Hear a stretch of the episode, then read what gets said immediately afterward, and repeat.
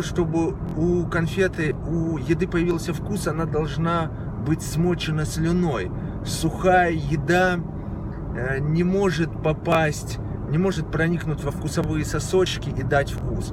А конфетка там была достаточно сухая. И сказала она вкусно еще, еще, ну просто конфета попала в рот, но еще не проникла во вкусовые сосочки. Это означает только одно. Этот вкус придуман головой.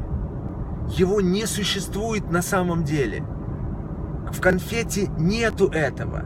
Женщина это очень явно показала. Она сказала вкусно, хотя вкуса быть не могло.